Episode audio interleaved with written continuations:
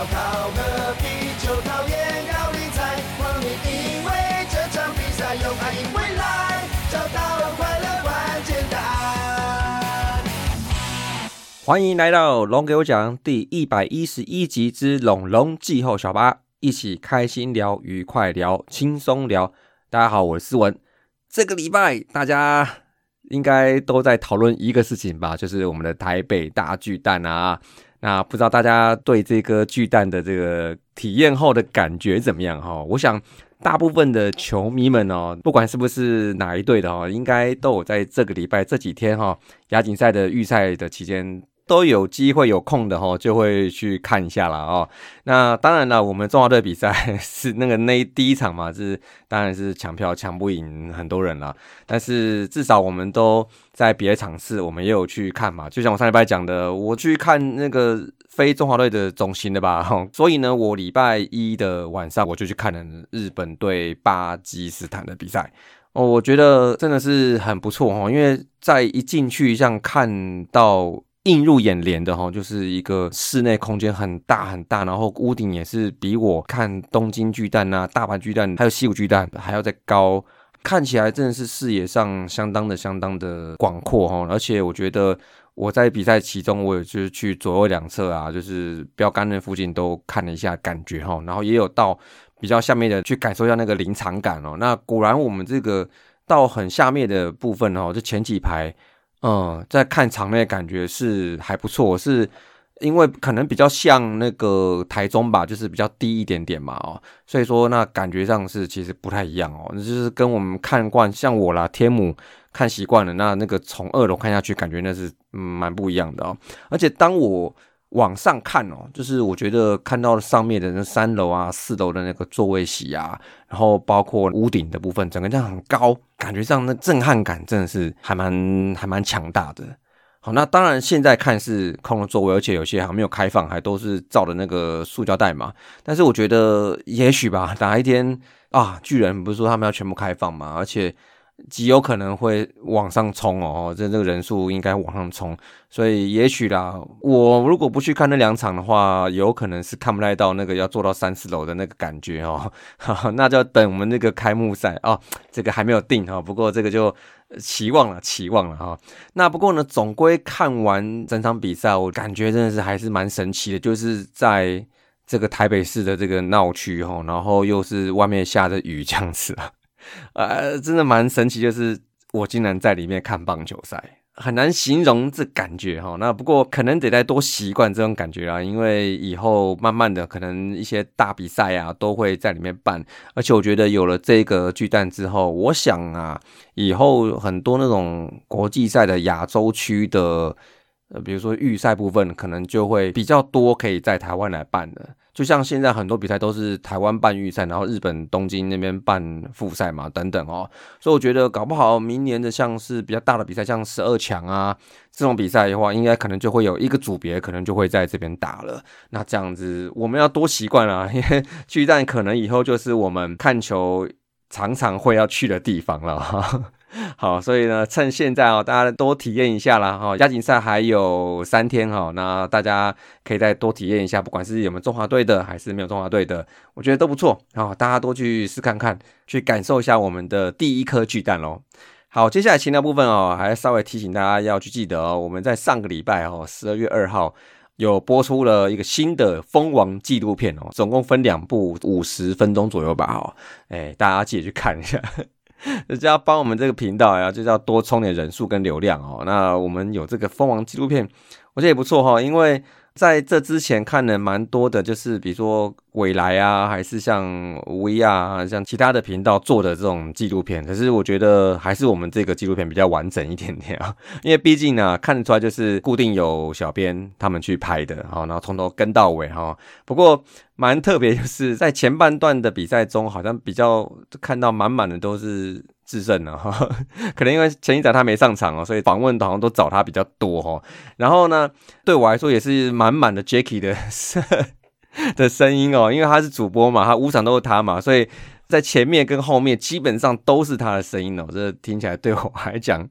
还 蛮特别的，蛮有趣的哦。所以说这个纪录片，欢迎大家农民哦，还没看的哦，赶快去那个频道来看哦，就是帮我们来冲一下人气喽，好不好？那希望啊，明年也可以来做出一个更棒、更有质感的蜂王纪录片啊。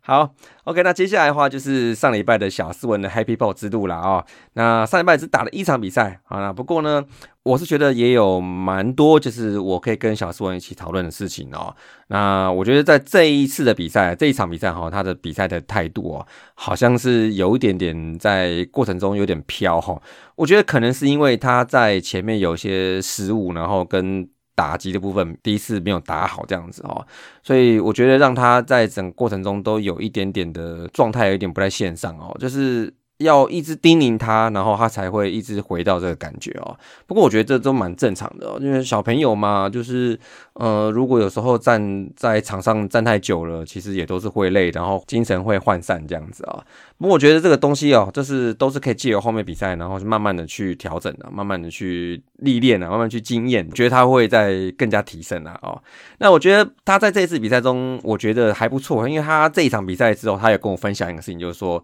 他在前两次没有打好的时候，就是他说，就是我的出棒挤到了，然后就是他的那个击球点呢，好像是被压迫到了，就就是没有抓到那个甜蜜点了哦。那我觉得他这个对这个击球点的掌握，我觉得也是有一番新的体认的哦。所以我觉得他可以知道说打不好，那是为什么打不好，是哪里打不好，有助于。他后面他怎么样去调整去进步这样子，好，那果然呢，我觉得他在第三个打席就打出一个扎实的右边方向的平凡打，我觉得也是很棒哈。就是在一个比赛之中看到他有点像是比赛间的一个调整，像我们常在讲职业球员他们在比赛中的或是打席间的调整，或是更厉害的球跟球之间的调整都是很快的哦。那我觉得小朋友。小树人这一次让我看到有一点点这样感觉哦，那也许这就是他一个有进步的地方哦。那接下来呢，就是有点就是需要讨论的地方，就我刚才没有讲到哦，因为我觉得哈，就是希望呢他在比赛中呢能做到几个事情。第一个哦，就是开心打球嘛，哦，尽力打球；再就是帮队友加油哦。不过我觉得这个可能对小朋友来讲，要彻底的来做到，我觉得其实都需要时间，所以我觉得我可以等，但是。呃，可能会需要要一直提醒他哦，因为就是在他第三次打击打出安打之后，然后他上了二垒嘛，然后二垒之后又被队友送回来，所以他就是又靠两个垒包这样跑回来这样。那他跑回来之后呢，他就是蹲在那边，看起来好像在休息，因为他每次都是回来就蹲在那边这样。那他后面的队友也有些表现，那我就是鼓励他说：“哎，你可以去帮队友加油啊！”但是呢，他却跟我讲说：“我很累。” 这感觉上好像是他真的可能还在喘，还是在调整呼吸这样子。我觉得可能是真的累哈。不过我是觉得球员嘛，就是要在比赛中呢，就不断的要跟队友有一些互动，然后帮彼此鼓励加油。那那个比较好的气氛跟氛围就会容易带得出来啊。我觉得这是小朋友可以在这个比赛中，除了胜负以外，我觉得可以去学习的事情。好，那不过我觉得他说累呢。可能是有点点气话吧，对，所以呢，我后来就比赛结束之后，我就请他在家来冷静反省了。那我因为那天我就是下午有比赛，所以我就自己出门比赛啦。那不过他蛮酷，他跟他妈妈在第二场的时候就是意外的现身。那那场比赛，我其实看到他们来，我其实是心里面蛮开心的，因为在冷静之后，其实也有蛮多的话想要跟小斯文来讲这样子。那不过呢，那天他们来的时候，我正好在比赛，然后我也是排我自己首二垒啊。那我也是想说，哎，那刚好希望说可以借由比赛的时候，可以让他看到我比赛的一些态度啊，跟一些做法这样子啊。所以我就跟他讲说，你可以看我在防守的时候，我的准备动作是怎么样。那跟你的准备动作有没有什么差别？这样子啊，那结果呢？后来我下场的时候，他就跟我讲说：“你蹲那么低，是在休息吧？” 好，这个这个可能是被亏了哈。我不过就是我重心会放比较低，因为我就是能更清楚的看到那个球的来向嘛哈，所以这是我的一个一个习惯动作。但是他觉得我好像在休息还是怎样，在偷懒似的哈，好没关系。但是我跟他讲说，就是为什么我会这样子，那希望他也可以尝试看看，是这样做会不会对他手背有帮助啊？那不过这场比赛呢，我觉得比较可惜说，因为我们最后在第七局上半有逆转回来，然后但是在七下的时候又被逆转回去，而且在平手的时候有一球打到中间方向雷包那边，然后那我过去抢救这个球的时候，我就扑下去，其实真的是本能反应哦，因为我就觉得好像有机会，但是又不是那么有把握，所以那个身体就直接给他扑下去了啊。虽然最后是没有扑到，然后我也是感到是稍微有点失望啊，但我是觉得借由这个比赛的过程哦，那让他可以知道说。我在打球时候，大概是一个什么样的一个状态跟模样？希望可以给他一个好的一个影响。然后呢，那也借由赛后的聊天哦，就是跟他沟通啊，这样，然后也得知他在这个比赛中他有看到什么东西。好，那也希望呢他能明白。那我希望这个比赛传达的一些讯息哈。好，那也当然，其实这些都是一些很基本一些打球的一些小观念。但我有时候有时候也是会忘记，或者是没有做好。那但至少。我那天在比赛的时候，我其实真的蛮认真，就希望是可以把一个好的表现哦，就是让他知道说我平常打球是什么样子的。所以希望呢，小顺不要只看到我诶防守的时候蹲的比较低啊，他以为我在休息啊，这个啊大误会啊。好了，接下来这个礼拜呢有两场比赛哦，又又回两场了，所以说对小朋友的考验呢还是一关接着一关呐啊。那么就希望呢下个礼拜呢在回顾的时候能有进步的表现喽。好，那接下来来分享一下球队相关消息啦。那首先呢，我分享一个就是徐若曦龙之子专区啦啊，好久不见了啊。那这次因为他在亚锦赛礼拜天的时候出赛了嘛，那他就对南韩投了一个七局十 K 没保送，被打两支安打而已哦。那这个表现在后面几天的这个新闻上，其实哇，只能说有点被封神了。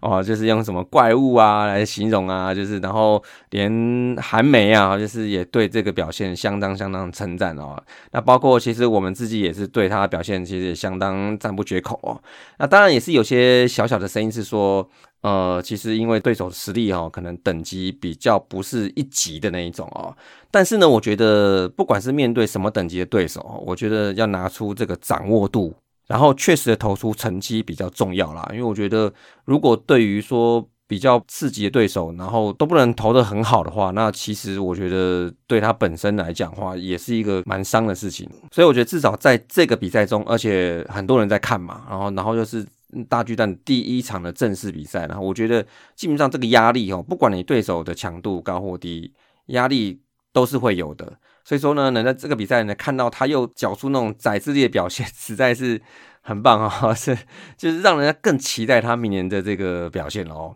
好，那在第二场的时候，我们看到就张景玉哦，就是也是受命先发了。那不过这场先发是对上巴勒斯坦嘛，那先发三局，最后投七 K，好像也是没有安打哦。我觉得是不错，是建立信心的啊。那但是呢，你说他在中职开季之后，他可以走这个先发吗？其实有人问啊，但是我觉得，呃，可能也不一定哦。那应该会走长中季吧，哦，因为我觉得至少可以看到他有跨局的投球是还不错的话，那我觉得是可以让他在长中季来试看看，比如说可以投个一点二局啊，就是或两局这样，或就是像今年王维忠这样子的角色，也许张景玉可以在这次比赛中有一些启发。那么就看接下来球季中它的定位会是怎么样发展啊？好，那么至于其他的我们龙将的亚锦赛国手的表现呢？那我想是等到比赛结束之后，那下一拜再来好好聊一下哦。不过实在大家都看到了，就是你看我们的队长啊，南莫，哎呦，包括像今天也打的也是非常好。好，不过当然还是老话的那一句啦，就是不管对手等级怎么样，你能打得出来比较重要，总比表现打得很挣扎的好吧，对不对？当然呢，比如说借由这样的比赛，比如说他可以建立一些自我的信心呐，然后跟对自己的一些更多的认识啊，对于他来年的这个调整，我觉得也是一个很好的帮助了哈。然后还有状元啊，打的也是超好，今天还开轰了。那我们就在下个礼拜比赛结束之后，我们再来好好聊啦，好不好？好，那接下来的话就来讲一下六十人名单啦。那上礼拜就是大家公布了这个名单之后，我们就是有九位选手目前是在战力外的这个名单，五头四野分别是罗国华、刘宇君、蔡明宪、黄东玉跟吴炳恩。那野手呢就是张浩伟跟吴瑞胜、林威霆还有曾陶荣啊。这九位呢，我是觉得普遍是有看到一个事情，就是说他们的年纪好像都是蛮多是比较大的。那当然除了像吴炳恩还年轻吧，然后其他大概都是已经有一点点年纪了啊。那我觉得呢，这个深度的排挤，这其实这是一个对二军的好事，应该说是必然的现象，但是长远看来是一个好事，因为我就是觉得是说。二军的部分深度哈，也就是要借由这样每年其实很现实、很残酷啊，就是说要一些新陈代谢这样子去替换、替换洗出来比较好的，呃，更多的一点五军的人可以在二军存活下来这样子，所以我觉得整体的实力这样才会慢慢的去把自己对高起来。那比较。打不起来的，或甚至年纪的部分残酷了哦，就是年纪部分，也就是让他比较失去竞争力的选手的话，那也有可能会是在这样子的制度之下，他会失去这个位置。那当然还是希望他们被放在六十人之外之后呢，能能再有办法可以在棒球这圈子有一些好的发展呢。那当然，我觉得这里面我觉得是有几个会回迁呐，比如说像是。吴炳恩吧，因为还年轻呐，哦，我觉得就是也没有重大伤势哦，这只是说选进来之后也没有在义军出赛过，比较可惜，就是说他在高中投才不错，那当然是不是在高中投太多还是怎么样的，这个就不得而知。但是我觉得年轻啊，应该还是有办法可以留得下来啊。那再来就我觉得像是曾桃荣吧，因为曾桃荣其实去年就是 被战例外，然后只是在高国辉那边没有签到嘛，然后就是把他签回来。但我觉得以我们这样来看的话，因为今年像高校已退休，所以外野的部分又少了一些人这样子，所以我觉得我们现在好像在六十名单的，好像就七位外野手，我觉得好像不太够。而且他毕竟他还是有一点点火力的，所以我认为是在外野的阵容里面还是有存在的价值，所以有可能也会签回来。另外，我觉得。可能吧，像是吴瑞胜吧，因为我觉得他就是在二军的成绩没办法 copy 在一军。那我觉得也有可能他不是那个一军的实力，但是至少他在二军他有一个蛮好的一个稳定军心的一个作用。我觉得大家都蛮喜欢他的。我记得，因为他叫庆记嘛，大家都我觉得他在球队那么多年呢，二军打的也不错。我觉得不至于到一定要得舍弃的这个地步了，哦，所以我觉得以上啦，哦，就是希望九位选手们还能有在打球的机会。那当然，如果他不想打了，或觉得时候到，或是想换了，那其实这当然尊重这个决定。但如果还想打的人，希望能都有好的机会，可以再继续延续下去喽。好，那在这礼拜最后啦，来聊聊我们上礼拜有提到开幕哦，就是办在大巨蛋的这个比赛哦。我的一点点想法了哦。那如上集有提到说，就是可能因为在巨蛋办开幕赛终止比赛哦，因为这个牵扯的一些综合的利益考量啊比较大一点哦。比如说像场租啊，那多少钱呐？因为今天新闻有讲说，好像就是呃，因为场租这个行情好像还没有去做一个比较具体的定位，所以说也很难去往下谈这个事情啊。那么除这个之外呢，比如说像是压力测试啊，它那个巨蛋。是否已经通过那个压力测试的正式流程？不过我觉得，因为应该是 OK，因为巨人来下礼拜卖票好像要全部开放嘛，那全部开放就是四万嘛。那我觉得这方面应该就会在明年三月的部分，有可能就是要跑完这个压力测试了，因为都全面开放了，所以可能就会利用这次机会来看一下说整个全面开放后的场馆使用的情况。所以我觉得这有可能就是测试的一个。算是一个蛮重要的一个指标。那我觉得剩下呢，可能就是在这个，哎呀，money money 啊，就是钱的部分哈，就是因为像上一拜有讲嘛，就是它是会有一个很大的利益的事情，但是呢，它还伴随着一个很大的成本，然后跟很大的一个支出，所以这一般外传就像这个租金啊，哈，就这一条哈，租金。是现有场地的十倍有余啊！哇，像现在天母啊，像其他的场地，大概都是几万块就可以解决，但是这个这个要破百万哦。但是这个破百万好像只是先讲下面的场地使用哦。那如果你是要加上全馆，就是那种有观众的状态之下，这个使用的成本可能又会来增加。不过是因为现在就是没有所谓的定价跟所谓的行情，所以说球团他也没办法说去主动的说 OK，或者是 甚至被动的说 OK，好，这个可以办哦，这个可能还没到这一步哦。但是呢，我想了哦，这个身为卫冕军哦，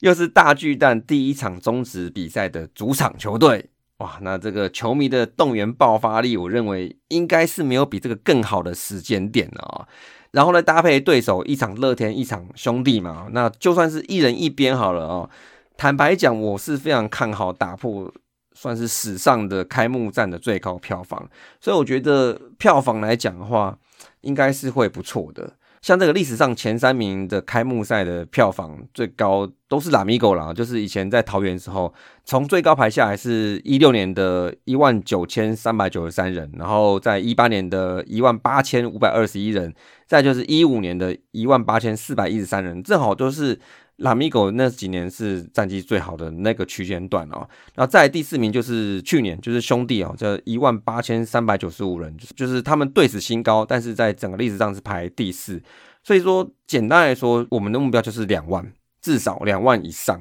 打破纪录就两万，所以我觉得对龙队来说，这个事情要是真的成局，那对行销团队来讲会是一个蛮 tough，但是又是一个蛮有指标性的一次任务哦，而且也会给其他五队，就是有想要在大巨蛋办主场比赛的球队们，就是会有一些参考的一些价值这样子。所以说，我觉得这个事情目前是空前呐，是这个不会绝后，但是因为之前没有职业球团在那边办嘛，所以说。坦白讲，大家可能都会睁大眼睛来看这个开幕赛 办的怎么样哦。所以呢，我觉得对球迷来讲哦，蛮期待的。尤其对我们龙迷来说，当然，我觉得天母是我们的家，是我们的根哦。但是呢，在这个大巨蛋这部分呢，我想是一个很好的一个帮龙队算是做一些行销。好做一些广告的一些感觉，然后推广啊，然后也是一个很好一个团结我们龙迷的一个时机，一个机会，对不对？我们要冲个两万、两万五啊，三万有没有可能？当然，这可能要也会有一半的这功劳是要在客队球迷身上，因为说真的，光靠我们一队哦，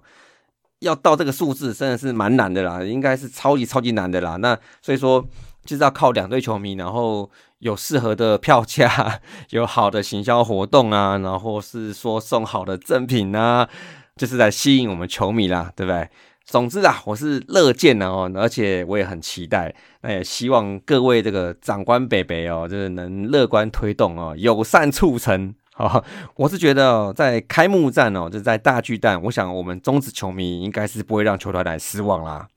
好，那这个礼拜呢，分享了蛮多的巨蛋的一些 话题哦。不过我想说，这个现在大家都会蛮喜欢这个蛋的，因为大家目前都看起来都蛮开心。不过也有一些蛮专业的哦，就是球迷就是对巨蛋的一些感觉有一些不同的一些看法哦。那不过我觉得这些都很好，可以在这个时候多听一下一些不管正面、反面啊，我好的或不好的一些评价哦。然后呢，让巨蛋呢在往后的日子里面，它能一步一步。一点一点的会变得更好，这样子。好，那么这礼拜的龙龙季后小巴就先开到这边啦。下车了，各位，下一集龙龙季后小巴再见喽，See you。